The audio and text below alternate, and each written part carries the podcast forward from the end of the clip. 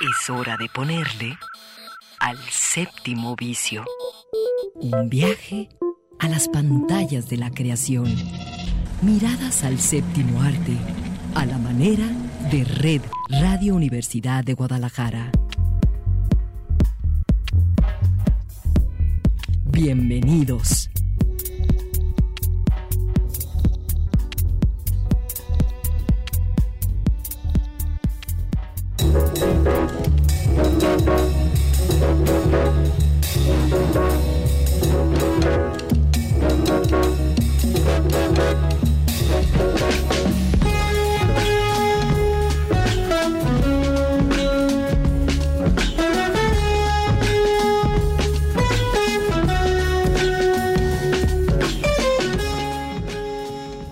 Las 3 de la tarde y así comienza hoy el séptimo vicio.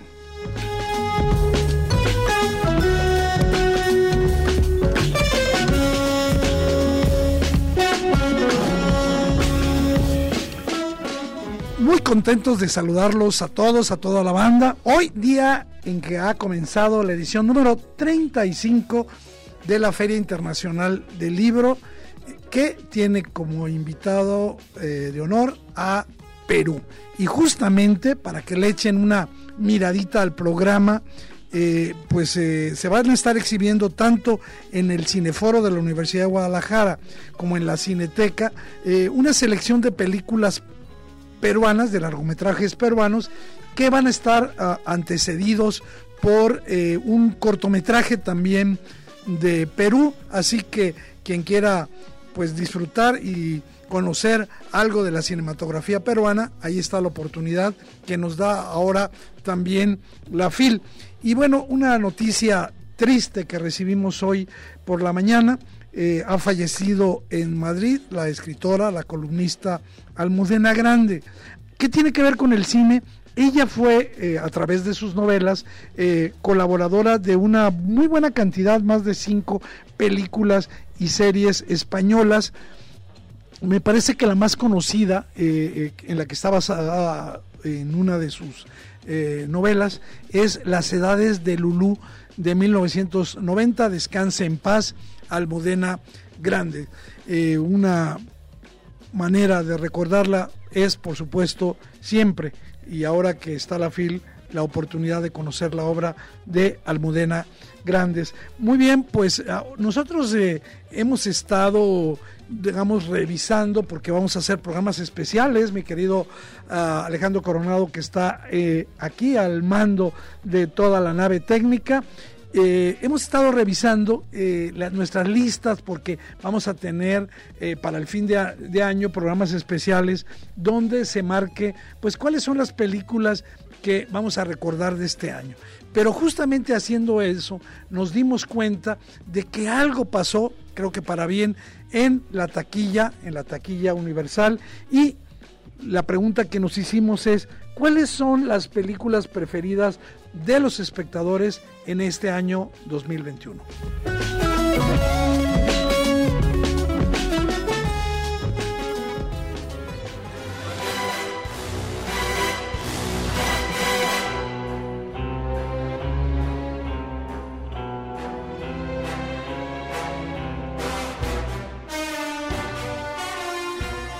Bueno, con ese tema ya imaginarán cuál es la película eh, occidental que más se ha visto y, por supuesto, Sin tiempo para morir, la eh, película dirigida eh, por Kari Fukunaga, una película más de la saga de James Bond.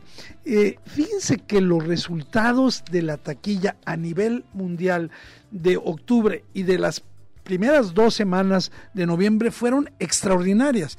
Tanto así, tanto así que hubo una recuperación muy importante en todo el mundo en la taquilla. Pero esa, digamos, sería una buena noticia. Aquí la mala noticia es que eh, este, este, esta recuperación está centrada básicamente en la recuperación de la taquilla de China. Eh, las tres películas más vistas en el mundo, en los primeros cinco lugares, son chinas. Eh, y bueno, obviamente eh, la tercera eh, sería Sin tiempo para morir, ¿no? Este desempeño tan importante hizo que se reconsideraran los pronósticos de cuánto a cuánto va a ascender la tanquilla en el mundo. Se había calculado que alrededor de 20 mil millones de dólares, pero ya se está estimando que va a estar cerca de los 22 mil. esto representa casi 80% más de la taquilla del 2020, que fue cuando llegó la pandemia y prácticamente los cines estuvieron cerrados. Eh, creo que esa es una buena noticia. Ahora, los ingresos de China que mencionaba, eh, que es ya desde hace un buen rato el mercado cinematográfico más grande del mundo, van a alcanzar alrededor de el... Eh, 34% de toda la taquilla del mundo, es decir, uno de cada tres boletos que se vende para ir al cine en el mundo es de un espectador chino. Y bueno, el resto en los Estados Unidos eh, hacen, eh, ha, caído eso eh, al 28%. ¿Cuál es la película más vista? pues es una película china, una película de corte, digamos, nacionalista, que habla, digamos, de la resistencia del pueblo chino a embates extranjeros. Se llama La batalla del lago Chanjin, eh, que hizo 823 millones de eh, dólares hasta el momento. Y hay otra película, la que está en segundo lugar también es china, que se llama traducido así al español sería Hola Mamá. Esa se estrenó en febrero y también pasó los 800 millones de, dólares. Hasta el tercer lugar aparece Sin Tiempo para Morir. Eh, luego vendrían pues películas de saga que ya conocemos.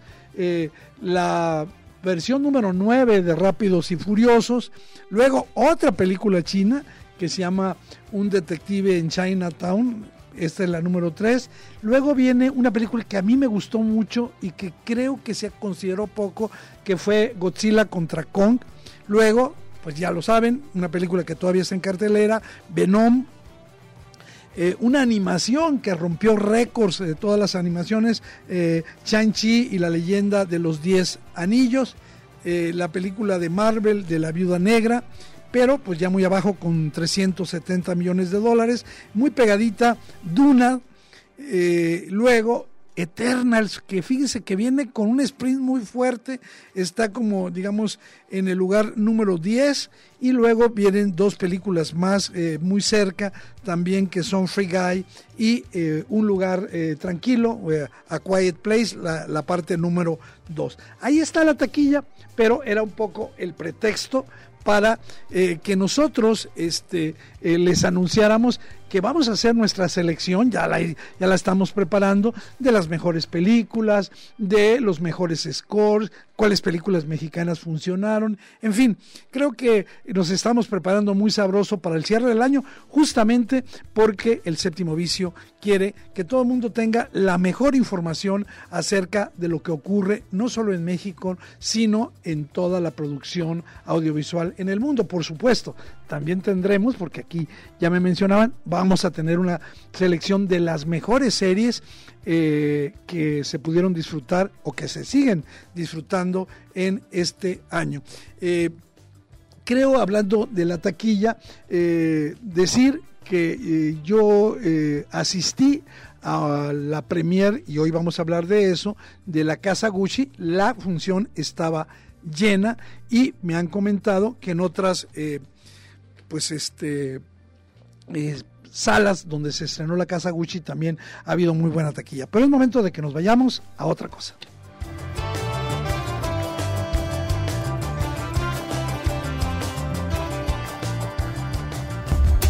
El séptimo vicio. Mirada encendida en imágenes múltiples.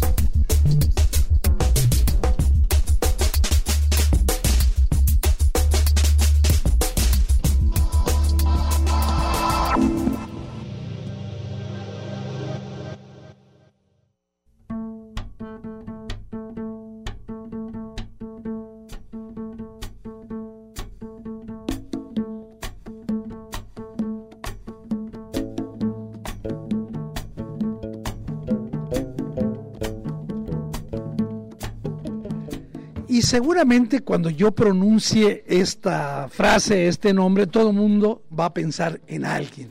Pero creo que detrás de el taller de Chucho hay un proyecto verdaderamente descomunal cuyo puerto de llegada, espero que sea muy pronto, es convertir a esta ciudad, a Guadalajara, en la capital mundial de la animación. Nada menos que eso. Y bueno, el, taller de, Chucho es muchísimas cosas, pero ahora mismo eh, tengo el gusto de saludar al maestro Juan Pedro Delgado, que es el coordinador del programa de formación de este Centro Internacional de Animación que todo mundo conocemos como el Taller de Chucho. Eh, Juan Pedro, bienvenido al Séptimo Vicio. Oh, hola, ¿qué tal? Eh, buenas tardes, gracias por invitarme a esta, charla y para contarles cuál es el nuevo proyecto y las, las primicias que tenemos. Mira, eh, fíjate que yo creo que todo el mundo sentimos un orgullo especial por este espacio creativo, por ese espacio de, de, producción audiovisual, en, digamos, enfocada en la animación, porque sabemos que está respaldado por el prestigio, por la voluntad, por el apoyo de Guillermo del Toro. Pero también detrás de eso hay un enorme equipo de profesionales, de animadores, de, gente talentosa que está trabajando ahí, pero también se está convirtiendo en un centro de formación. Platícanos un poquito sobre esto. Yo creo que desde su origen, desde que se anunció, el taller eh, ha generado bastante expectativas. La idea es es como tú lo mencionaste, es volverlo un centro internacional de animación. De hecho, ya lo nombramos ahí, están, ya, se está produciendo, pero también tenemos esta expectativa y que también, bueno, Guillermo del Toro lo había dicho de que es necesario fortalecer el entrenamiento de los talentos locales y bueno, y del país. Y eh, dentro del estudio tenemos esta unidad de formación que empezamos, eh, pues ya hemos estado trabajando todo el semestre, una unidad de formación de, de talento especializado en cinco áreas, ¿no? Eh, conceptualización y desarrollo, preproducción, producción, postproducción, dirección, eh, producción ejecutiva, Estamos eh, armando toda la cartelera de talleres porque queremos que sean eh, eh, sobre todo talleres y laboratorios y en este proceso pues vincular los mentores que talento nacional y talento del extranjero que va va a venir a lo largo del año, ¿no? En esta primera etapa de talleres que comienza desde enero y termina en septiembre. Oye, Juan, Pedro, eh, te interrumpo por esto. Este, entiendo que, digamos, eh, este, este proceso de formación a través de talleres está enfocado eh, justamente al área de, de animación o también alguien que no necesariamente se, quiera dedicar a la animación eh, podrá tener interés y participar en este conjunto de talleres. Ya nos vas a dar la agenda, pero un poco para eh, informar acerca de, de qué o para quiénes están hechos estos talleres. Mira, prioritariamente por el espíritu del taller, eh, no estamos solo enfocados a animación stop motion, aunque sí hay una, una línea de talleres que, conforman todo desde la parte de producción y desarrollo de popes, sets, props y maquetas, arma, armature y un montón de, de, elementos que lo vinculamos con la animación stop motion, pero también hay cuestiones de animación digital. Pero eh, ah, yo creo que habría que que agregar que hay una serie de talleres que están que son transversales a la producción audiovisual y que eso incluye producción cinematográfica e incluso televisión, ¿no? Tenemos, eh, por ejemplo, eh, alguien que, va a dar un taller sobre eh, perdón, postproducción para contenidos en plataformas de, en streaming y puede ser tanto de animación como series, como live action, no importa el enfoque. De hecho, uno de nuestros primeros talleres, eh, que es con Eugenio Caballero, que es uno de nuestros grandes nombres de, arranque. Casi nada. ¿eh? Eh, casi, nada. Eugenio Caballero va a estar cuatro días en un taller haciendo dando retroalimentación a pocos proyectos, por eso es una convocatoria y se van a se, van a seleccionar, ya tenemos un comité, se seleccionan cuatro proyectos y vienen, a, esperamos que sean eh, incluso internacionales y que puedan venir acá a Guadalajara o a Zapopan, en este caso, y charlar y presentar y defender y hacer un pitch de su diseño de producción para recibir una retroalimentación puntual, ¿no? Creo que de esas oportunidades este, hay pocas y no nada más está abierto a proyectos de largometraje de animación, sino que también pueden registrar eh, su candidatura proyectos de, largometrajes, pero en acción viva, ¿no? ¿En qué momento del proyecto eh, me queda muy claro que la convocatoria se va a, abrir a partir de, o ya está abierta? Ya, está abierta, de hecho ya está en redes, ya está circulando. Eh, hay un registro, un preregistro. Eh, en una primera etapa cierra el 17 de, enero y digo, perdón, de diciembre y luego empezaría el trabajo del, del comité para seleccionar entre cuatro, máximo cinco proyectos.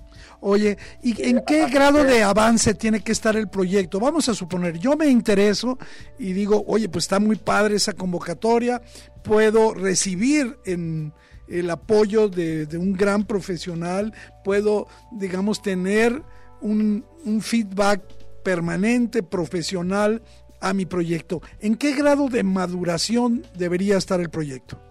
Debería, eh, preferentemente que no esté en forma ya la parte de preproducción, pero sí ya hayan superado la etapa de conceptualización y desarrollo, que tengan el guion ya, que tengan eh, eh, parte de la visualización o gran parte de la visualización para, para sobre todo lo que se refiere a diseño de producción, que tengan el arte muy listo, que tengan presupuestos porque es muy importante trabajar. La, intención del taller de Chucho es profesionalizar y, eh, y, trabajar zonas de oportunidad, ¿no? Y, la idea de trabajar los presupuestos y las carátulas, las, las carátulas de la inversión y cómo se va a fondear es algo interesante y básico, ¿no? Para este tipo de proyectos. Así que si tienes un proyecto de un largometraje, no importa el, el género, pero, eh, pero que sea de ficción, ya sea de animación o live, action, y ya, ya tienes estos elementos, pues los, invitamos ¿no? Eh, a que registren eh, este proyecto. Cuando salió la convocatoria, ese día teníamos dos ya proyectos registrados. Significa que sí hay bastantes proyectos en esta etapa de desarrollo y estamos esperando que nos, no sé, eh, a, veces nos asustamos, ¿no? De que lleguen demasiados para procesarlos en, en una semana, pero eh, pues estamos listos también para, para afrontar ese, esa situación, ¿no? Si llega a pasar.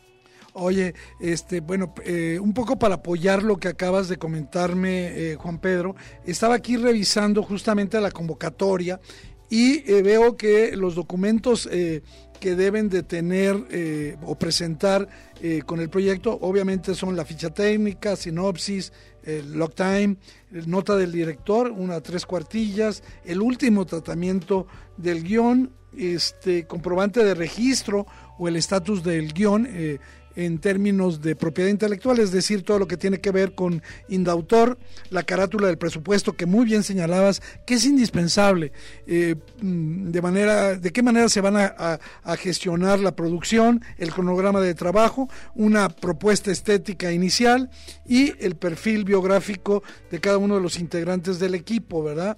Eh, por supuesto, los datos de contacto. Creo que no es demasiado, creo que alguien que que quiera dedicarse a esto tiene aquí en este eh, taller de diseño de producción que va a impartir el gran eh, Eugenio Caballero, este pues eh, participen, ¿verdad? Sí, creo que hay varios de los talleres, supongo que una, una cuarta parte, una tercera parte de toda la oferta tendrá esta dinámica de, selección porque eh, también queremos que la experiencia eh, con los, mentores se le saque mayor provecho. Entonces, los propios mentores nos dan ciertas líneas que buscamos este tipo de perfil en tal grado de avance cada uno de los proyectos y por eso tenemos que hacer esta, esta apertura, eh, primero para el registro y luego tener eh, un comité invitado eh, para, para, hacer esto. ¿no? viene, por ejemplo, Tim Davis, el músico orquestador de, muchas producciones de animación, y también tendremos una, una convocatoria. También viene Amaria Levari, que escribió bastantes series y ganó este, también bastantes premios para un taller de escritura para series de televisión y por lo tanto pues sabemos que va a haber mucha reacción, pero los, son, son grupos muy pequeños. Necesitamos grupos de 10 personas, 5 personas para que realmente se aproveche y se pueda vivir el concepto de un taller en forma.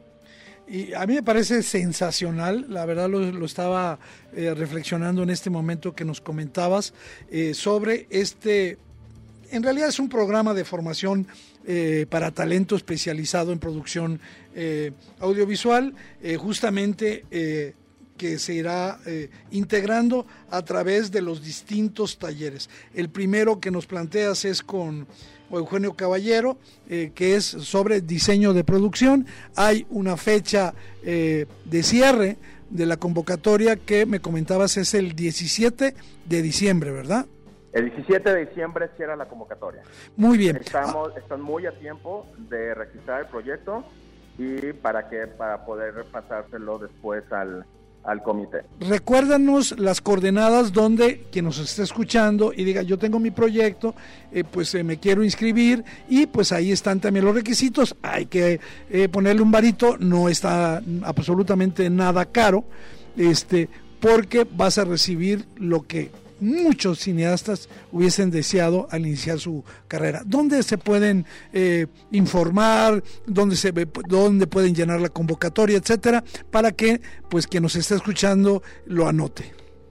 Eh, yo, creo que lo más, ah, tenemos eh, la información en las redes sociales del taller de Tucho, en Instagram y, en Facebook, pero para que también puedan ver las, las próximas talleres, dense una vuelta por www tallerdechucho.com. Excelente, Juan Pedro. Oye, y se me ocurría un poquito yo para llevar agua a mi molino. ¿Qué te parece si se puede, eh, cuando ya tengan elegidos los proyectos, tenemos otra eh, plática si es posible con... Dalo por hecho. Eh, en cuanto tengamos los resultados, vamos a trabajar en vacaciones, porque necesitamos procesar todo esto y, y abrir... En enero lo vemos, ¿no? Este, ya, en enero lo vemos, los invitamos y hacemos un, un enlace, si gustas, para que ellos también hablen sobre sus proyectos. No, eh, eso me gustaría. Yo creo que lo más interesante es Primero, el esfuerzo, que ahí está, un taller de diseño de producción impartido por Eugenio Caballero, al que pueden inscribirse y a partir de eso, bueno, eh, una serie de otros talleres que van a integrar este programa de formación para talento especializado ahí en el taller de Chucho. Y yo quiero agradecerte, Juan Pedro Delgado, que hayas tomado estos minutos nuestra llamada para convocar a la banda que le interesa la producción audiovisual. no, pues muchísimas gracias por invitarnos. Eh, te adelanto, son alrededor un poquito más de 40 talleres en, en estos meses Así que los vamos a estar publicando trimestralmente, de enero a marzo, abril, junio y de julio a septiembre. Entonces estén atentos ahí en las redes y en la página web y pues la idea es colaborar a construir industria, ¿no? Y ayudar a formar nuevos talentos en lo que podamos, ¿no? y cuenten con que se suma el séptimo vicio como una ventana más, como un escaparate más, para que todo el mundo esté enterado. Perfecto, te agradezco. Bueno, pues muchísimas gracias a Juan Pedro y un abrazo a toda la banda, ya Angélica, al buen Odín y a toda la banda del taller de Chucho. Ya saben que los quiero mucho. Bueno. Yo te los saludo. Sale pues. Oye, pues eh, mi querido Alejandro, fíjate que se estrenó en, um, en la plataforma de Disney Plus que está ganando muchos adeptos en México, este, un documental, bueno, una serie documental que no tiene para dónde hacerse. Yo creo que mucha gente se va a ligar a, Disney para ver este documental. Suéltame eh, esta serie documental, suéltame la pista, por favor, porque esa es de las buenas, buenas pistas que trajimos el día de hoy. Rosetta. Sweet Loretta Fat, she thought she was a cleaner, but she was a frying pan. Yeah, the, the pitch.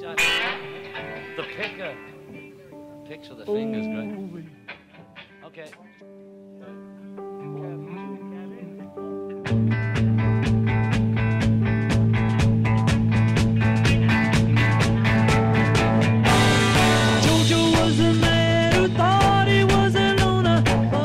Bueno, como ustedes saben, uno de los grandes discos, uno de los grandes discos en la historia del rock fue hecho por los Beatles en una eh, grabación que se volvió verdaderamente legendaria. Hubo por ahí un documental, pero después de verlo se dieron cuenta que había más o menos unas 60 horas de la grabación que no habían sido utilizadas. Entonces el gran Peter Jackson, sí, el director de la saga del, del Señor de los Anillos, se aventó el tirito de hacer ocho horas de película divididas en tres capítulos con la grabación del el disco de Get Back con los Beatles. Ahí está, además eh, toda la y todo el material ha sido remasterizado, ha sido procesado y la verdad la calidad es verdaderamente asombrosa. Nos quedamos un,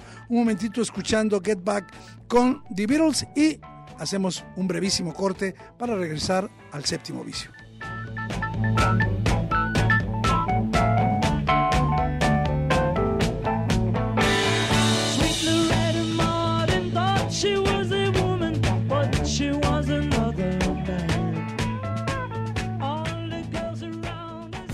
Un espacio de gozo común en el 104.3 de FM. El séptimo vicio.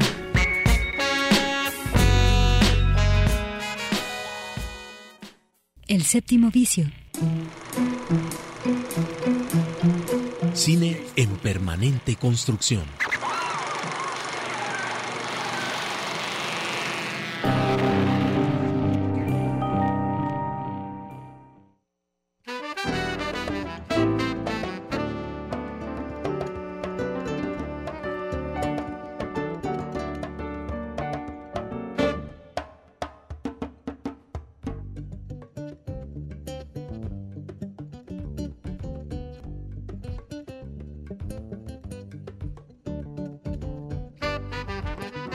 Regresamos al séptimo vicio con eh, pues, algo que les quiero compartir. Fíjense que el día de ayer tuve la oportunidad de tener una muy deliciosa charla con una, una gran mujer, con una buena amiga y con una estupenda directora de cine. Y me refiero a Claudia Sanluz. Seguramente todo el mundo recuerda eh, su primera película que fue un éxito increíble. Me refiero a Los insólitos peces gato. Tres años después presentó una película más autobiográfica que se llama La caja vacía y pues el día, esta semana, se estrenó y está ya en la Cineteca de la Universidad de Guadalajara su tercer largometraje que la verdad es digno desde mi punto de vista, de, eh, de, verse y justamente por eso conversé con ella. La película se llama El Camino de Sol y permítanme compartirles esta, estos fragmentos de la charla que tuve con Claudia y enterarnos de lo que para mí es el estreno de la semana, uno de los mejores estrenos de cine mexicano del año, que es El Camino de Sol.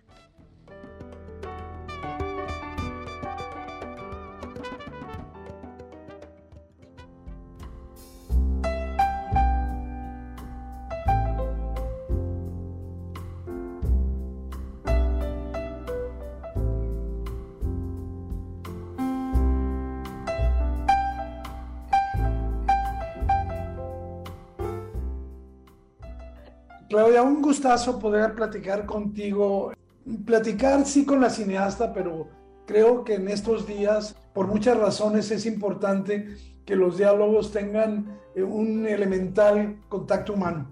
Y, yo por ahí quiero comenzar, por esa, por esa dimensión.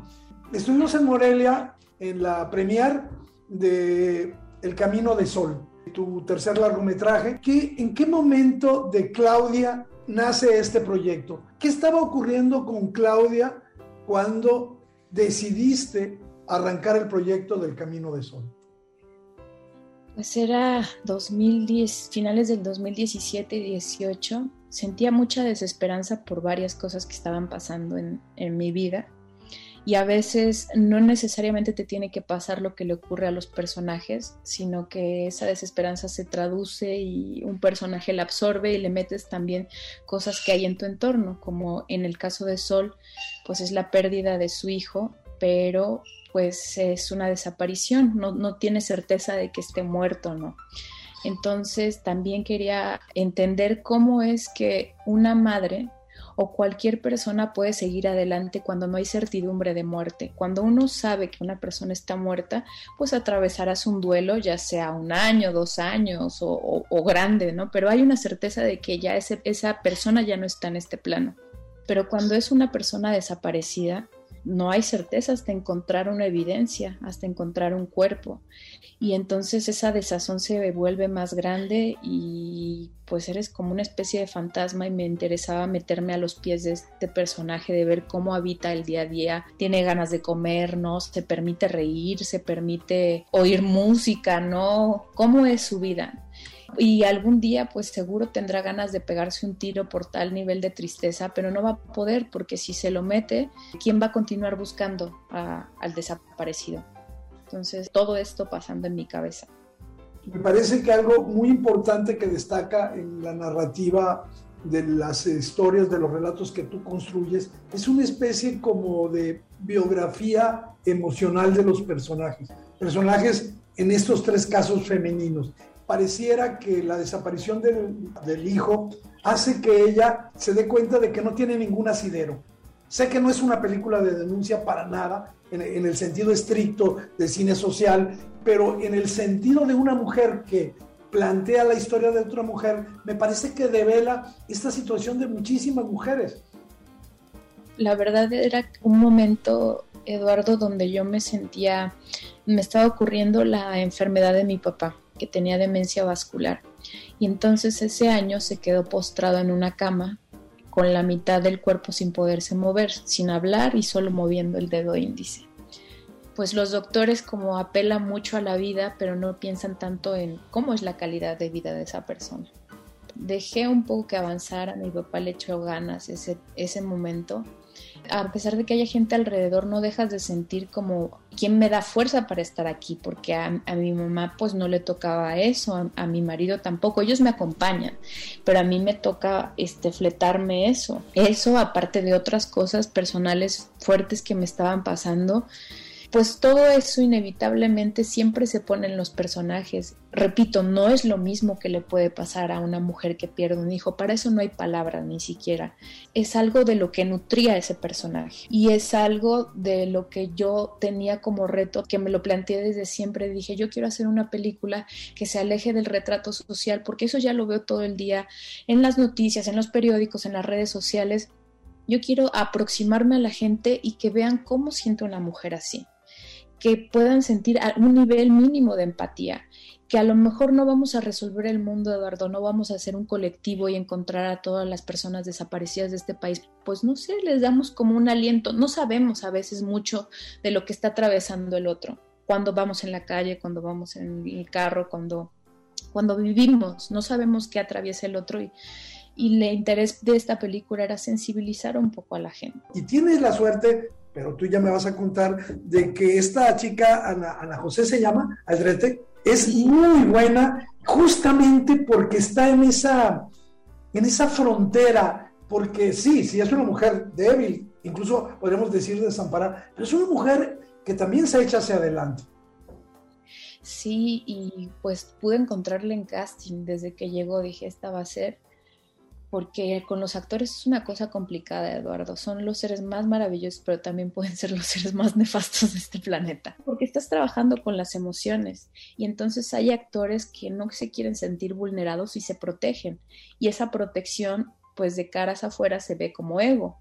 Y hay que saber cómo llegar. Y hay otros que están dispuestos a todo, entonces hay que ir con pinzas, porque si no los puedes destruir con algo mal dicho o algo no bien llevado. Ana José tuve la suerte que se dejó la carne ahí y, me parece una actriz formidable y que también los ensayos nos ayudaron mucho a llegar a ese punto.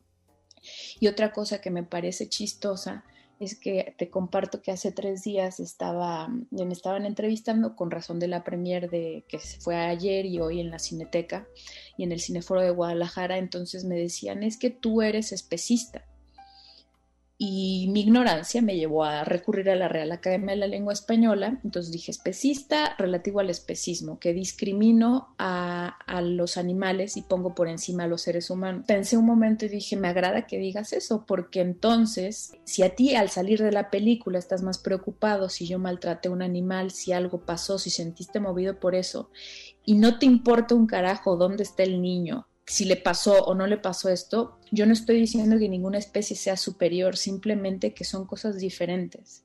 Y entonces, ¿en qué grado estamos como humanidad donde un perro sí tiene nombre y un perro se puede llamar Napoleón, este cookie, frijolito, ceviche, pero una persona desaparecida ya no tiene nombre, es una cifra más de una estadística. Estamos platicando eh, con Claudia Sanluz justamente porque ya está en la Cineteca de la Universidad de Guadalajara, el mejor lugar para ver cine en esta ciudad, su más reciente película, El Camino de Sol. Y ahora sí, entrémosle de lleno. Tú eres la publicista del Camino de Sol. Sé que esa actividad no te gustaría para nada, pero si tú pudieras concretar en un par de frases cómo invitar al espectador que va eh, cada fin de semana, una vez a la semana al cine, a ver El Camino de Sol.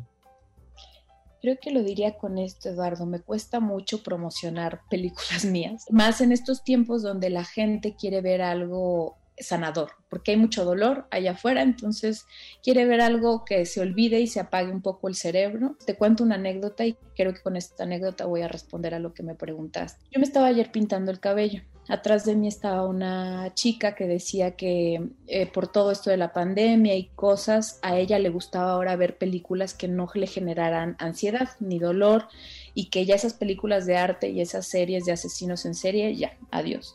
Que ahora le daba paso como a cosas lindas, donde de las chicas nos pintamos las uñas y salimos de fiesta y compramos vestidos bonitos. Entonces me quedé pensando al final de esa frase, dije, bueno, yo estoy jodida, porque ya con este, ¿no? Ya la gente, quién sabe si vaya a ver mi cine. Pero luego pensaba en que un poco el arte y las, los seres de los que nos rodeamos y la familia y todo es parte de un alimento. Pero si de repente volteamos a ver que hay otros universos donde hay sufrimientos parecidos a los de nosotros o que se parecen en algo, o sufrimientos que incluso nos hacen pensar, es que el mío no tiene nada que ver, el mío es nada. Aquí hay una persona que lleva un dolor y lo carga de tal manera que es capaz de cruzar ese obstáculo. Y creo que esa visión te permite enriquecerte como ser humano y poder encontrar más cabida en esto que llamamos mundo.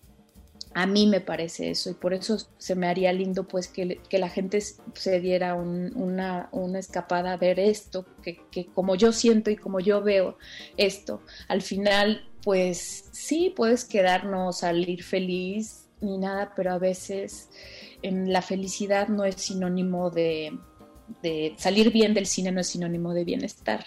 A veces las cosas se acomodan de distinta manera, con otro tipo de emociones. Y en eso hay otro elemento que creo que tienen tus películas y que siempre tienen personajes que uno termina recordando. Los insólitos peces gato, quizás la que pueda ser más autobiográfica, que es la, caja vacía. Y en ese sentido creo que El Camino del Sol sí tiene todos estos elementos. Yo creo que al final del Camino del Sol uno siente como que se ha reparado alguna zona que uno no tenía bien conectada, ¿no? Algo que aprendí mucho con esta película, me tardé dos años en levantarla. No, todos los fondos públicos me dijeron que no y los fondos de otros lados, entonces la terminé, a hacer con, terminé haciéndola con dinero propio y ningún actor cobró, ni tampoco ninguna persona del crew, hasta la postproducción que metía un fondo que se llama Fidecine, ahí me, me financiaron la postproducción. Persistí, persistí, persistí, pues vino un rechazo de todos los festivales de cine, que es el medio que tienen estas películas para exhibirse hasta que finalmente Morelia la agarra y ahora ex estreno. ¿Y cuál es la lección más importante, Eduardo? Que mm, yo creo que es eh, las, las, cosas que haces las debes hacer porque el trabajo es el obsequio. El obsequio no es un reconocimiento, ni tampoco un diploma, ni tampoco 10 mil boletos vendidos, ni el tercer lugar de visitas en Netflix, ni una cuenta de banco llena, ni tener 20 mil vestidos para 100 mil alfombras rojas. El placer debe de venir en el trabajo porque a veces uno pierde el 20 el centro y entonces empiezas a escribir historias en función de que el espectador salga tranquilo o en función de que es algo que le puede gustar a cierto tipo de gente y empiezas a mentirte a ti. Y entonces creo que hay ahí un grave error, hay que seguir atreviéndose a decir lo que uno quiere sin pensar en, en agradar. Tienes otros proyectos que ya eh, están en proceso, platícanos un poco. Sí, lo que me pasó es que de 2020 pues no pasa nada con la película, me la rechazan ese año de pandemia y entonces tenía una historia que habla mucho sobre la pérdida de la fe. Quería trabajar con mi sobrinito, que es el niño que sale en sol, y yo soy de un pueblo de Veracruz que se llama Tlaliscoyan, que viven mil personas, está muy cerca de Alvarado. Me fui durante el 2020 a ir a trabajar con él y a ver gente, y como que yo ya sabía que quería que pasara, pero no tenía un guion, iba haciendo una escaleta. Dije, va, 2021 vámonos a filmar el mismo equipo de Sol, más chiquitito, éramos como ocho personas, y fuimos a filmar a mi pueblo con toda la, gente que actúa ahí, son habitantes de, de, Tlaliscoyan, y pues ninguno es actor, pero, pero unos tienen un talento que yo digo es en serio muy, muy grande. Y entonces esta historia habla de la pérdida de la fe, que, que el personaje se llama Neymar, vive con su mamá y con su bisabuela, está muy emocionado por su primera comunión porque le dicen que ese día va a conocer a Dios. Pues es un niño de siete años. Van pasando una serie de cosas que lo desaniman y que lo van situando en cómo es la vida real. Y esa la hice con todo mi amor y mi corazón. Ya acabé de editarla. Ahora estoy buscando dinero para la postproducción. Estoy como con esto batallando. Luego en 2020 también me busca Adriana Pelusi, que es una gran guionista, y Adriana me dice, mira, está este guion que se llama Amor y Matemáticas, y desde siempre que lo, que lo había leído en el taller me gustaba porque ella decía que era una comedia romántica, pero no es comedia romántica, es más bien un humor negro, negro, negro, y que te puedo contar de qué va. Y entonces esa eh, pues me la da en 2020 el año pasado y este año apliqué con el guion así tal cual, hice la carpeta, la visión del director, todo, todo, todo. Me dieron el dinero en julio y ya estaba filmando en septiembre. Pero ya dinero bien, ya te hablo de un crew de 60 personas. y es la primera película que no es un guion escrito por ti, ¿verdad? ¿Cómo te fue con eso, Claudia? pues cómo me va que yo para mí era algo que necesitaba. Entonces, cuando empiezo a trabajar el guion, digo, a ver, aquí hay que respetar a la guionista aún. Entonces vamos a ver cómo potencio esto que ya tiene escrito y todo lo que tenía me gustaba. Salvo el final movimos una cosita muy, muy, muy leve que le dije, mira, creo que esto sería mejor así. Me dijo, claro, tienes razón. Lo hablamos y entonces veíamos juntas vestuario, locaciones, toda la película sucede en Monterrey. Habla de esto, habla de, de una persona que está, es un treintón que tiene que cuidar a su hijo, es su mantenido de su mujer, triunfó en un grupo musical como Magneto y Mercurio. Entonces, la expresidenta del club de fans llega a vivir en la casa de enfrente, en el fraccionamiento, en la casa de enfrente, y ella estaba perdidamente enamorada de él. Llega a vivir con su esposo y con su hija. Entonces, a ver a partir de ahí qué pasa. Pues sí, es una comedia, pero digamos que las comedias, pues para mí eh, no significan pastelazos, significan hacerles entender a los actores que no pueden burlarse de sus personajes, que tienen que entender pues cómo son, no juzgarlos y ponerse realmente a habitar la piel de ellos. Le decía a Roberto Quijano y a Diana Bobbio, que son quienes interpretan estos personajes, no puedes juzgarlo así, ni tampoco juzgar de, ay, es la tonta, no le pongas adjetivos. Y empezamos pues, viéndolos por qué son como son creo que la comedia en México es siempre estar pensando de voy a hacer un chiste para causar risa y aquí no había que, causar risa. La situación ya era de bastante patética, estar diciendo sketches ni gags, hazlo normalito. ¿Cómo quedas después de esta aventura de filmar un guion que no es tuyo en un género que no es habitual en Claudia? Yo la más feliz del mundo. Fue muy lindo trabajar con actores que si bien les tienen una etiqueta, tanto a Diana y a Roberto, de no, pues es que hacen comedias facilonas, pues me da mucho, mucho orgullo ver que son actores completos y que saqué otro lado de ellos que no conoce la gente y eso me, hace sentir muy bien. Claudia, decirte lo feliz que ha sido esta mañana poder platicar contigo aquí en el séptimo vicio con tanta sinceridad acerca de tu nueva película El Camino de Sol. Yo invito a todo el mundo a que la vea y mucho éxito para El Camino de Sol. Muchas gracias, Eduardo.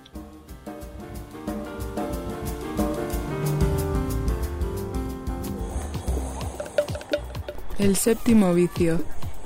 Mirada encendida en imágenes múltiples.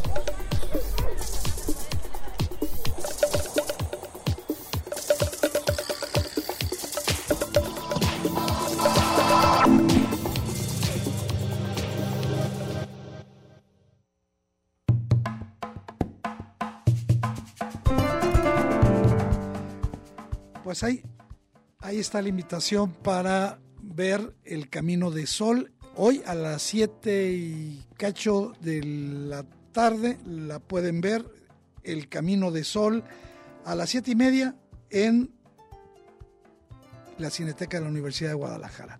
Muy bien, pues fíjense que hay otro estreno, un estreno que ha sido muy comentado. Yo quiero comenzar diciendo con esta película que todavía está en cartelera una película del mismo director verdaderamente extraordinaria, una película que tristemente a nivel mundial no tuvo la respuesta en taquilla que se merece porque es una extraordinaria película. Ya la comentamos aquí, se llama El último duelo, basado en el último duelo legal que se realizó en Francia, una extraordinaria película, El último duelo de Ridley Scott. Pero resulta que esta otra película, que sí está teniendo muy buena respuesta, se estrenó también esta semana y se llama La Casa de Gucci.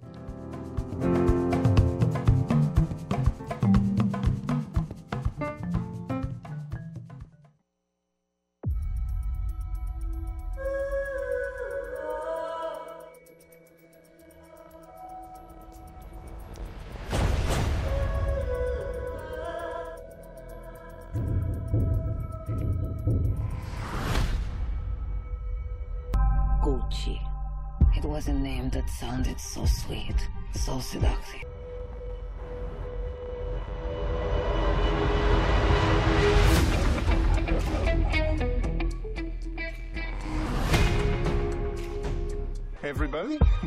Patricia, and this is my family.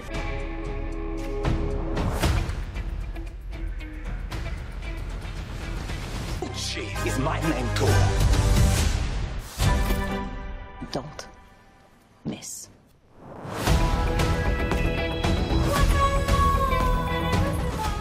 Bueno, pues se pueden decir muchísimas cosas. En primer lugar, que es una película sumamente disfrutable, eh, un poquito larga tal vez. Está basada en una novela que tiene un título larguísimo, no existe en español, por eso es eh, la sensacional, una sensacional historia de asesinato, locura, glamour y codicia de Sarah Gay Forden. Esta es una, una novela del año 2000 y que narra, igual que la película, la autodestrucción al interior de la familia Gucci, así como los hechos que van a llevar al asesinato de Mauricio Gucci, eh, eh, uno de los herederos de eh, pues, la fortuna de justamente de la, la casa Gucci. En realidad la película lo que nos va a contar es la historia de una mujer codiciosa, Patricia, que se va a enamorar, obviamente de manera interesada, de este eh, billonario, de Mauricio Gucci. Mauricio Gucci va a estar interpretado por Adam Driver y Patricia por Lady Gaga. Eh, obviamente ella lo que quiere es ingresar a una familia de élite, a una familia dinástica italiana. Y hay que decir que en este contexto también la película muestra cómo Mauricio Gucci, que estaba estudiando o tenía estudios como abogado, no le interesaba para nada el negocio de la familia, eh, en la cual eh, pues estaba a cargo de su padre, eh, interpretado por Jeremy Irons, por su tío Aldo, que va a ser interpretado por Al Pacino.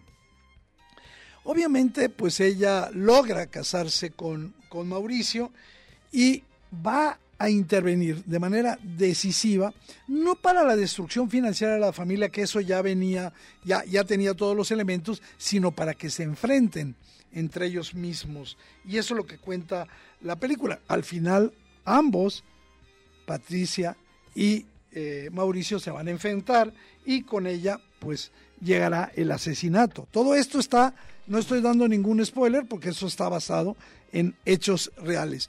Yo creo que lo fascinante de la película es el tono en el que se cuenta la película. Porque, ¿sabes una cosa? Es muy difícil que vayas a, a, empatizar con ninguno de los personajes que salen ahí. Son asquerosamente pedantes. Es una familia que está envuelta en un patetismo terrorífico, no solo porque sean ricos, porque sean petulantes, sino porque se están destruyendo unos a los eh, otros, ¿no?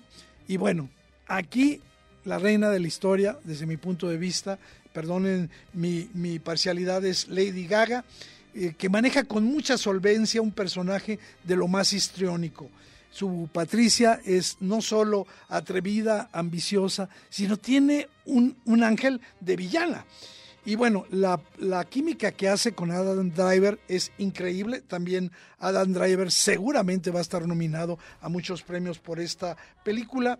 Yo creo que no es casual que el cine de, de, de Ridley Scott en términos de fotografía, de puesta en escena, de reconstrucción de la época, sea verdaderamente eh, de calidad, pero lo maneja, digamos, como de dos maneras. Primero es un, retrato, sí, de lo que ocurrió, pero al mismo tiempo es una caricatura, es una sátira muy cruel de todos los personajes. Olvidaba, perdón, y ese es un personaje muy importante en la película, es la aparición de Jared Leto, como uno de los eh, miembros de la familia, prácticamente como Paolo, prácticamente irreconocible. Ahí está uno de los estrenos del año, una película muy disfrutable, aguántenla, dura un poquito más de dos horas y media, pero tiene muchos valores.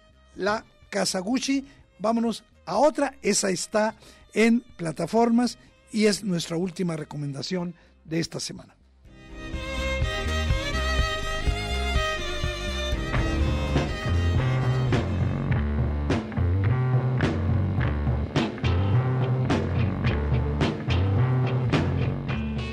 Pues básicamente con esta nos vamos a despedir. Es el documental The Velvet eh, Underground, eh, dirigido por Todd Haynes, un gran director, que va a contarnos la historia de una de las mejores bandas de rock de todos los tiempos, The Velvet Underground. Creo que es un documental que juega y dialoga con el espectador, eh, mostrándole una experiencia de la contracultura que se gestó en los años 60 y 70 y es una inmersión verdaderamente única. La recomiendo muchísimo. Está en la plataforma de Apple TV y justamente por eso queremos irnos, despedirnos hoy de ustedes con algo de The Velvet Underground.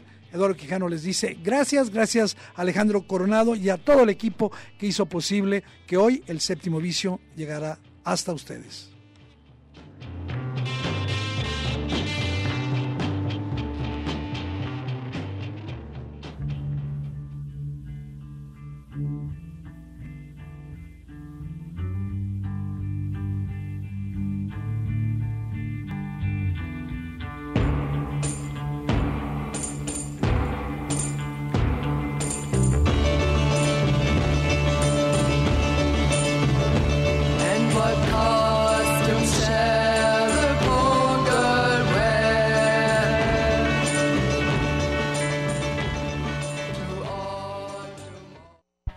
Séptimo vicio.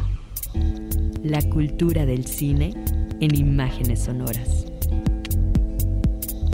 Un viaje a las pantallas de la creación. Escúchanos todos los sábados desde las 3 de la tarde. Hasta la próxima.